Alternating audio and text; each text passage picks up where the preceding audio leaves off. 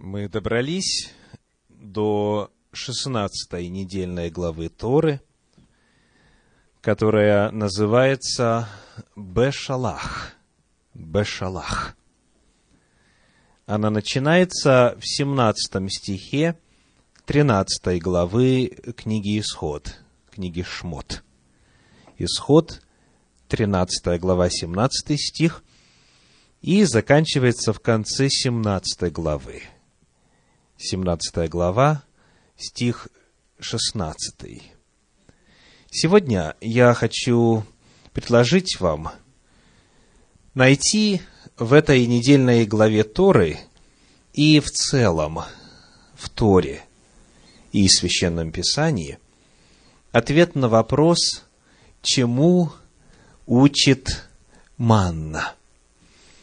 Что содержит в себе чудо манны в качестве практических, конкретных, насущных уроков для каждого из нас. Чему учит манна? Вот тема исследования Торы сегодня. Я нашел 10 ответов на этот вопрос. Так, чтобы вам было легко следить, сколько осталось до конца комментария.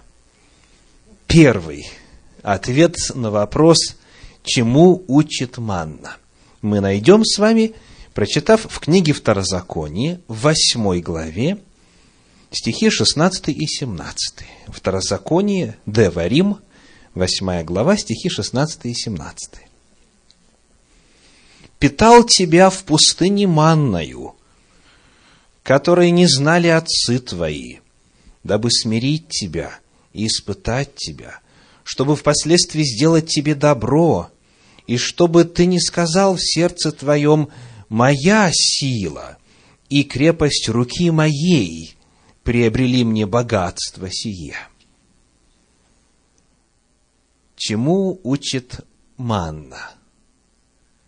Во-первых, тому, что благословение – мы получаем от Бога, что Бог о нас заботится. Питал тебя в пустыне. Чем можно в пустыне накормиться?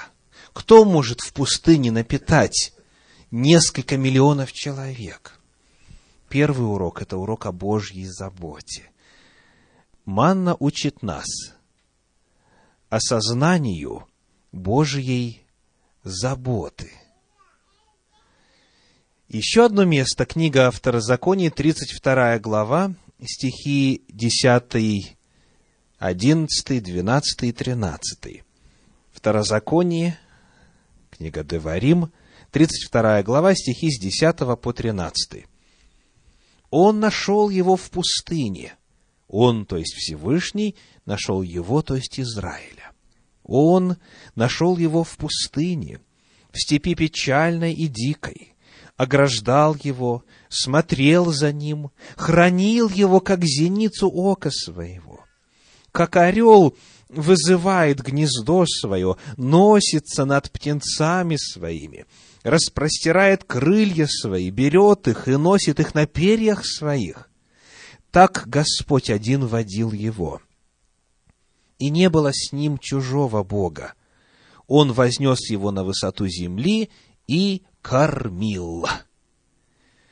Первое, очевидное, что необходимо нам отметить в качестве ответа на вопрос, чему учит манна, она учит нас осознанию Божьей заботы. Вот так вот нежно, как птица ухаживает за своими птенцами – вот так вот Господь водил, кормил и удовлетворял все нужды в пустыне. На эту же тему книга Псалтирь, 77 глава, стихи с 23 по 25. Псалтирь, глава 77, стихи с 23 по 25. Он, то есть Бог, повелел облакам свыше и отверз двери неба и одождил на них манну в пищу, и хлеб небесный дал им. Хлеб ангельский ел человек. Послал он им пищу до сытости. Чудная, удивительная Божья забота. Манна, во-первых, учит нас осознанию Божьей заботы о нас. Во-вторых, давайте обратимся к книге «Числа», книге Бемидбар, 11 главе, стихам 7 и 8. Книга «Числа», 11 глава, стихи 7 и 8. Манна же была подобна кориандровому семени, видом как бадалах.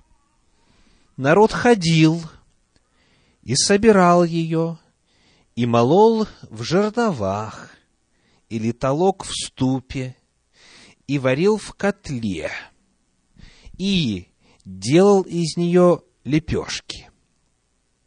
Вкус же ее подобен был вкусу лепешек с елеем. Я посчитал визуально для вас количество глаголов, описывающих действия народа. Давайте еще обратим раз на них внимание. Что народ делал?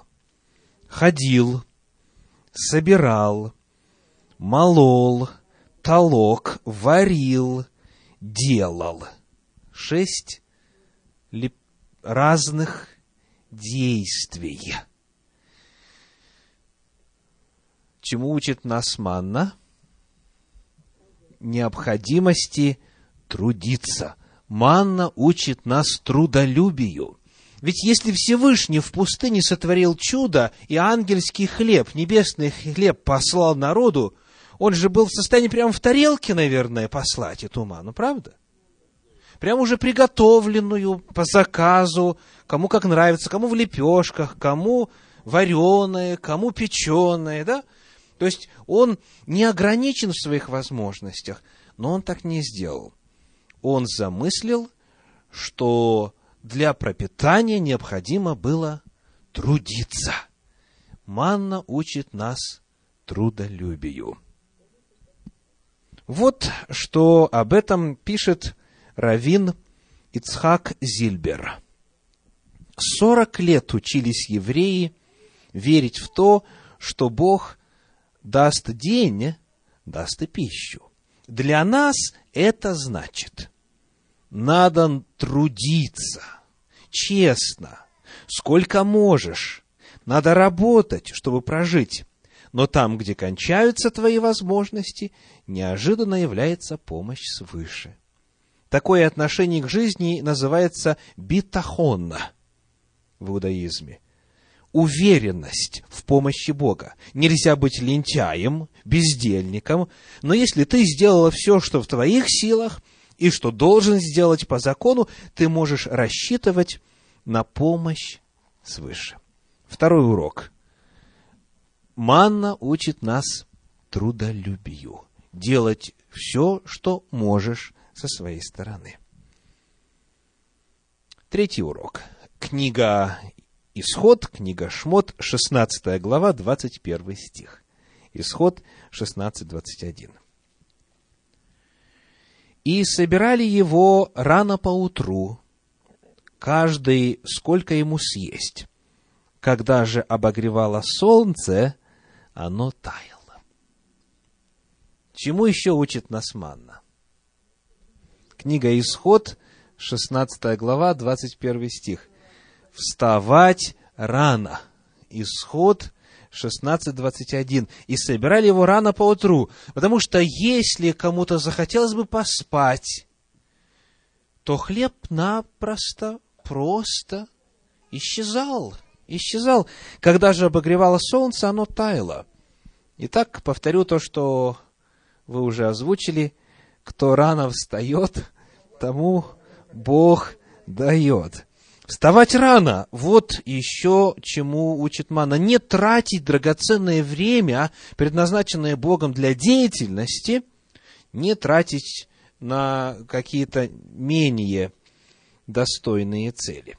В-четвертых, Манна учит нас следующему. Книга Исход, 16 глава, стихи 16 по 18. Исход 16 глава, стихи 16 по 18. Вот что повелел Господь. Собирайте его каждый постольку, сколько ему съесть. Каждый постольку, сколько ему съесть. По гомору на человека. По числу душ, сколько у кого в шатре, собирайте. И сделали так, сыны Израилевы, и собрали кто много, кто мало. И мерили гомором, и у того, кто собрал много, не было лишнего, и у того, кто мало, не было недостатка. Каждый собрал, сколько ему съесть. Это довольно загадочные стихи. Давайте попытаемся в них разобраться. С одной стороны сказано, что нужно было собрать постольку, сколько съесть, Потом сказано, что нужно было собрать по гомору на человека. Вот как эти стихи истолковывает известный комментатор Торы Раши.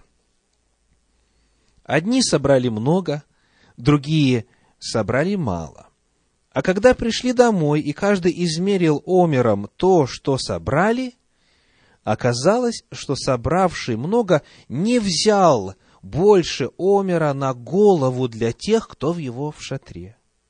А у собравшего мало также было не меньше омера на голову.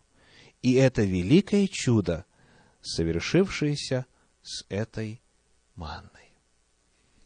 Исходя из этого комментария, дело обстояло так.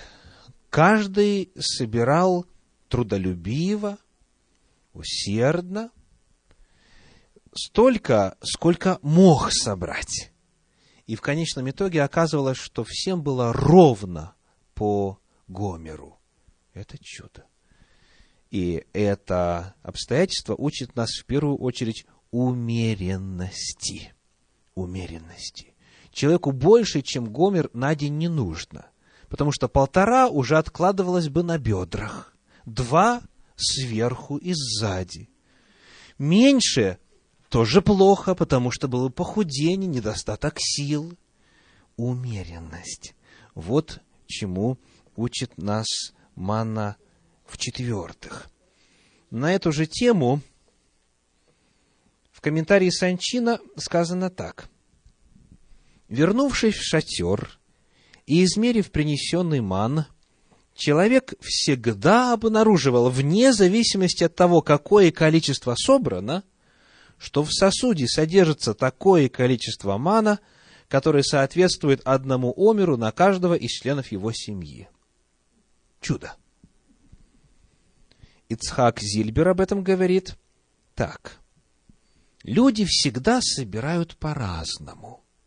Одному хочется принести в дом как можно больше, а другому достаточно необходимого на день. Но после у сушки и у труски у каждого остается ровно столько, сколько надо, чтобы прожить. Четвертый урок – это урок умеренности. Пятый. В 16 главе книги «Исход», книги «Шмот» читаем стихи 19 и 20. Исход, глава 16, стихи 19 и 20. «И сказал им Моисей, никто не оставляй сего до утра. Но не послушали они Моисея, и оставили от всего некоторые до утра, и завелись черви, и оно воссмердело, и разгневался на них Моисей. Чему в-пятых учит манна? Она учит нас жить заботами сегодняшнего дня. Манна учит нас жить с заботами сегодняшнего дня. Как пишет комментарий Санчина, человек должен каждый день просить пропитания у Творца и быть благодарным ему за то, что нашел пищу и воду на сегодняшний день. Человек, обеспеченный всем и не осознающий, что все имеющееся у него это дар Творца – быстро теряет с ним связь.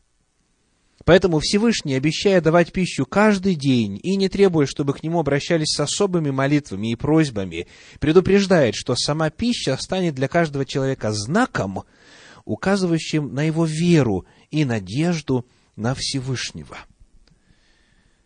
Эта мысль о призыве жить заботами сегодняшнего дня, одного дня, повторяется в Священном Писании несколько раз – Давайте посмотрим, как она выражена в известной молитве, в молитве «Отче наш», в молитве Господней, в Евангелии от Матфея в 6 главе 11 стихе. Матфея 6.11. «Хлеб наш насущный дай нам на целый год». Немножко не так, правда? Сказано, хлеб наш насущный дай нам на сей день. Вот о чем Господь учит нас молиться. Не на все дни, а на сей день. И дальше в этой же шестой главе Евангелия от Матфея в 34 стихе сказано, «Итак, не заботьтесь о завтрашнем дне». Слово «заботиться» здесь в подлиннике означает переживать, беспокоиться, изнывать, тревожиться и так далее. Не тревожьтесь о завтрашнем дне – ибо завтрашний сам будет заботиться о своем. Довольно для каждого дня своей заботы. Если бы каждому человеку усвоить этот урок манны, тогда жить было бы намного легче. К великому сожалению, люди заботятся не только о сегодняшнем дне, они переживают и трясутся, и плачут, и стенают по поводу всех дней прошедших, неся на себе бесполезный груз того, что уже не поменять, и груз всех дней грядущих. А вдруг? А если?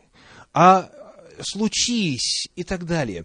Господь говорит, живите заботами сегодняшнего дня, распределите равномерно заботу. У каждого дня будет о чем попереживать.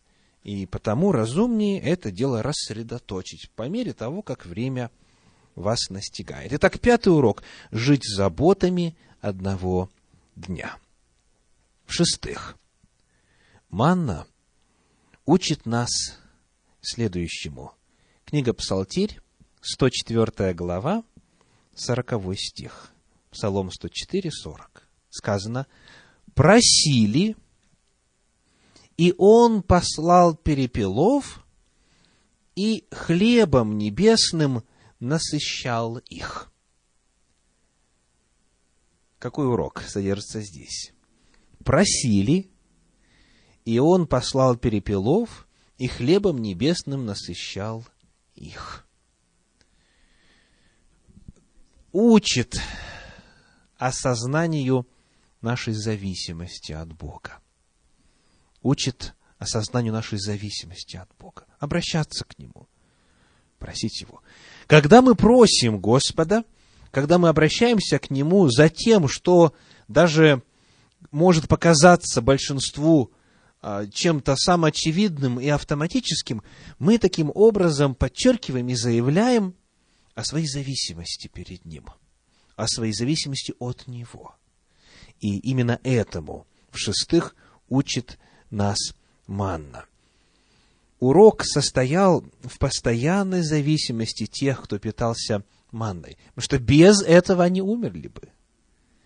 Они, допустим, ну, зарезали бы весь скот, попитались бы какое-то время, ну, а затем все.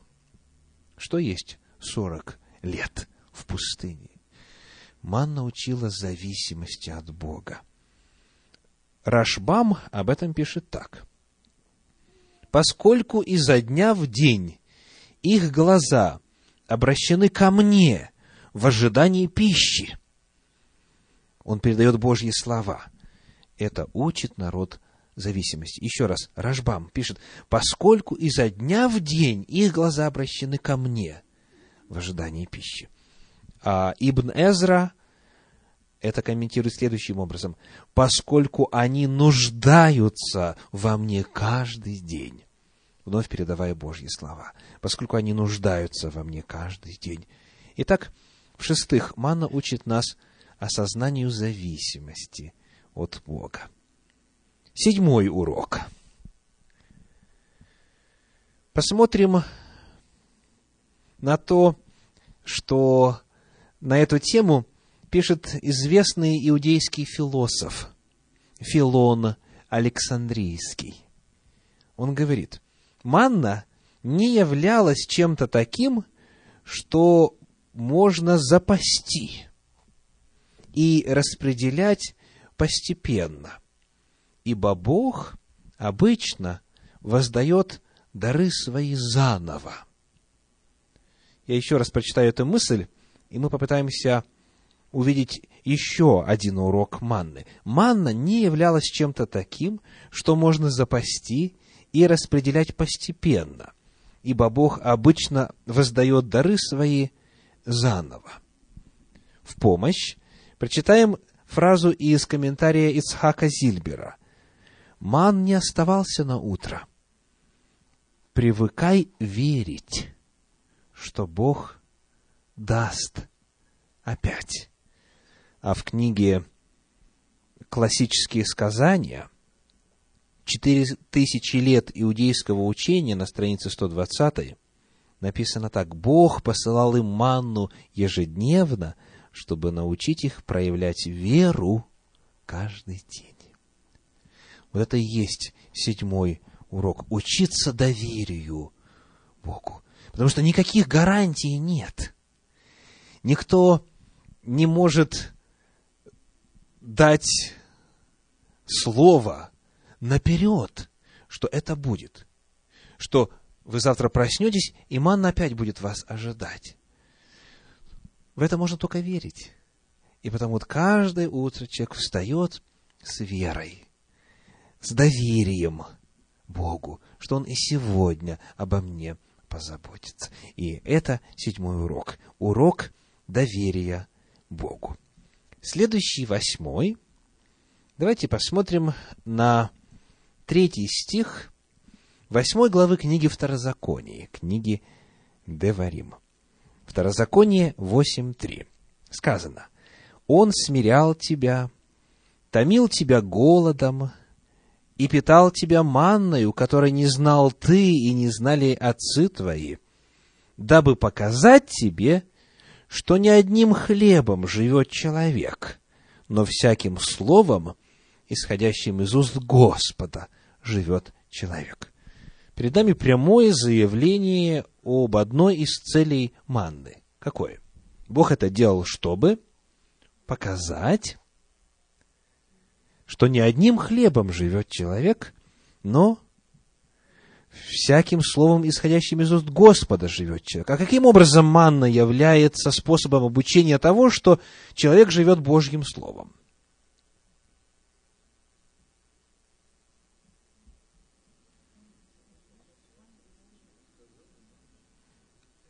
Спасибо.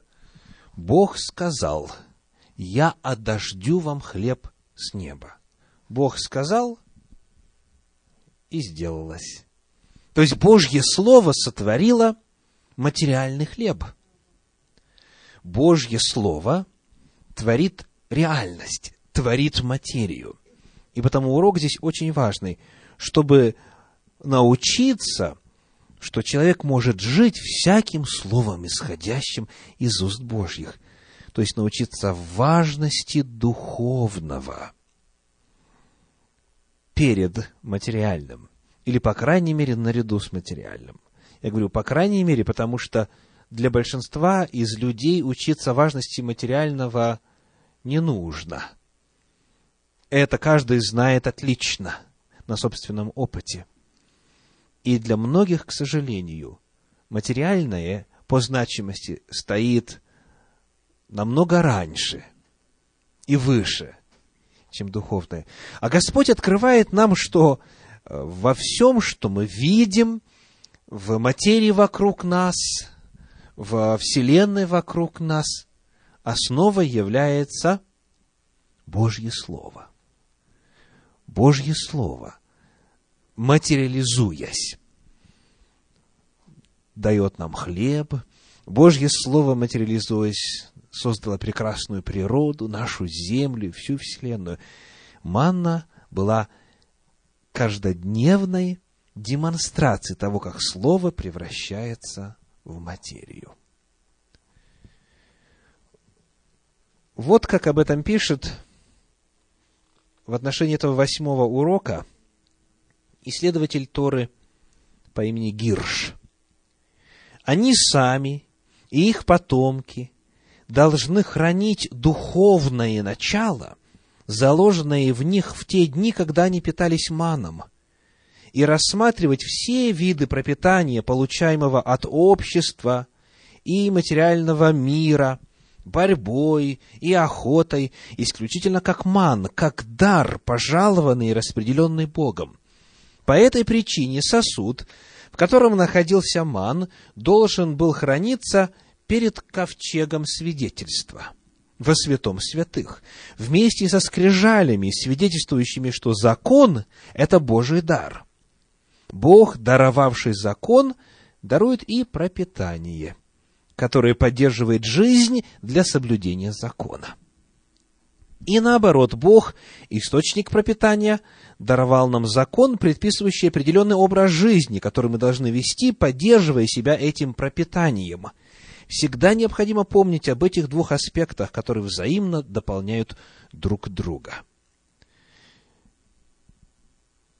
Если прозвучало слишком глубоко, повторим просто. Основой того, что мы видим, является Божье Слово. И оно в нашей жизни должно быть, по крайней мере, на том же уровне значимости, что и хлеб насущный.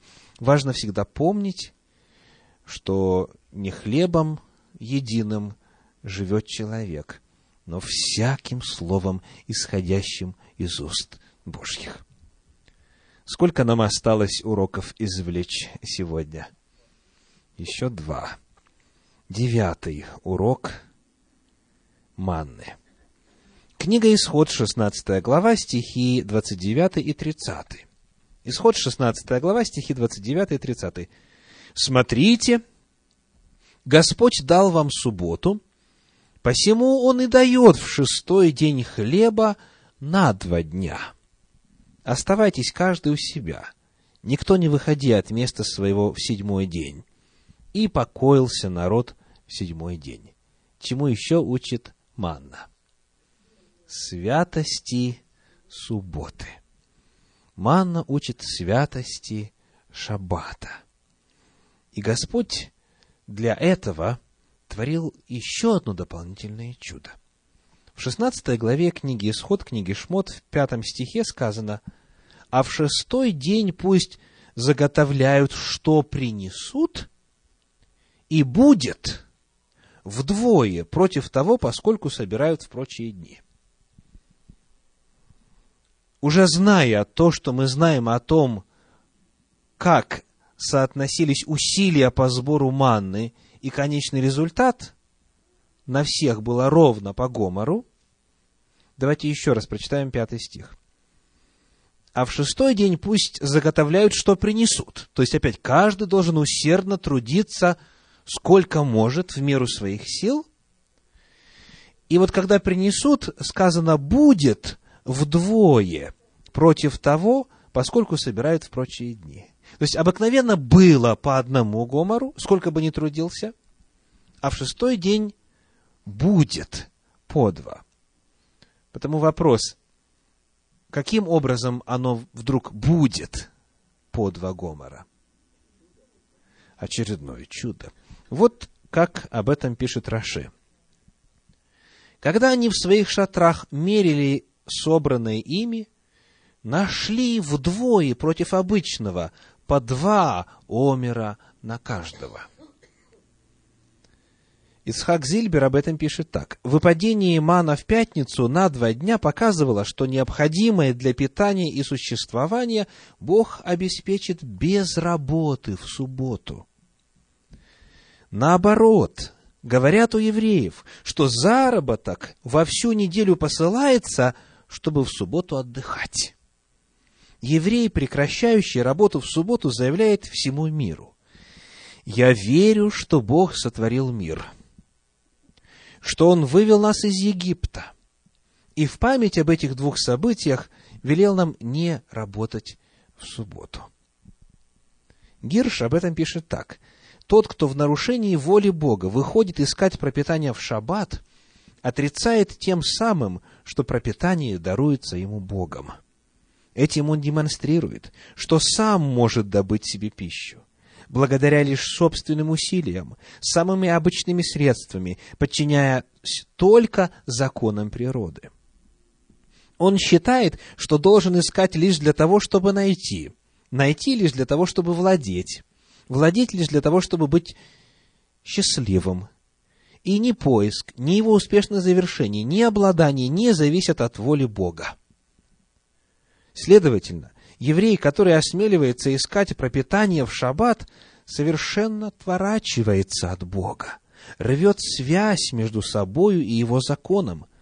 И так нам говорят, дальше цитируется стих из 16 главы, 28 стих, 16 главы книги Исход. «Как долго вы будете отказываться от исполнения моих заветов и моего учения?»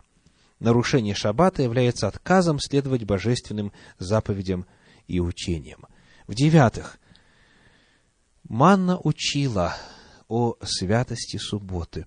Бог для этого давал двойную долю пищи. Давал не в том смысле, что вдвое больше манны на поле лежало в пустыне вокруг.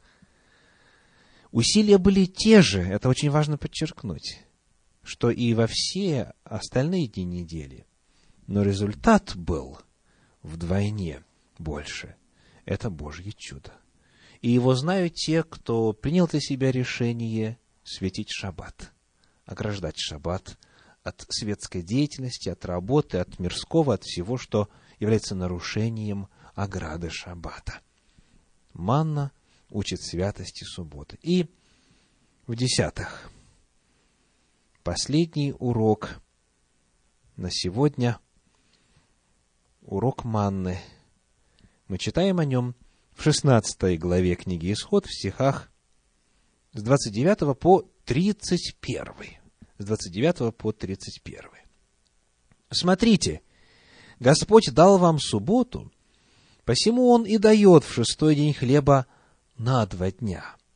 Оставайтесь каждый у себя – никто не выходя от места своего в седьмой день. И покоился народ в седьмой день. И вот теперь я приглашаю вас внимательно посмотреть на 31 стих. «И нарек дом Израилев хлебу тому имя манна. Она была, как кориандровое семя, белая, вкусом же, как лепешка с медом». Какое слово в синодальном переводе выделено курсивом? хлеб. Давайте прочитаем без него. «И нарек дом Израилев тому имя, манна. Она была как кориандровое семя, белая, вкусом же, как лепешка с медом. Нарек дом Израилев тому имя. Чему нарек имя? Тому, что, соответственно, упоминается только что, да? Что только что упоминается в 30 стихе? Шаббат. Шаббат. «И покоился народ в седьмой день, и нарек дом Израилев тому имя Манна». Здесь в тексте есть интересная грамматическая загадка. В принципе, Дословный перевод оригинала говорит о том, что Израиль назвал манной не хлеб, а субботу, шаббат. Дословный перевод говорит о манне как о субботе, о субботе как о манне. Слово «хлеб» вставлено, его нет в подлиннике. И здесь передается чрезвычайно важная, красивая, глубокая истина, а именно – манна на вкус была, как лепешка с медом. Или, как мы читали в переводе Санчина, как медовый пирог. она была сладкая, она была приятная на вкус. И вот когда народ попробовал манны, и когда он увидел это чудо, которое Бог творил для шаббата, чудо умножения хлеба, он назвал шаббат манной. Он назвал субботу наименованием пищи, которая была очень приятной, сладкой, вкусной. Суббота ассоциировалась со сладостью. Шаббат был наполнен вкусом манны. И это последний, десятый урок. Сладость шаббата. Манна учит нас сладости шаббата. Это не горький, тяжелый день ограничений, когда ничего нельзя и все запрещено. И когда то и дело надо смотреть на часы, чтобы ждать, когда же наконец-то закат случится, чтобы можно было теперь снова радоваться жизни. Такой подход коренным образом противоречит библейскому понятию о шаббате. В Священном Писании суббота представлена как отрада. Если назовешь субботу отрадою, святым днем Господним, чествуемым, пишет пророк Исаия, то получишь что? Радость в Господе. Повторим, десять уроков манны. Чему учит манна? Осознанию Божьей заботы, трудолюбию, учит вставать рано, учит умеренности – учит жить заботами сегодняшнего дня, учит осознанию зависимости от Бога, доверию Богу, учит важности духовного и первооснове духовного в сравнении с материальным, учит святости субботы и учит сладости шаббата. Аминь.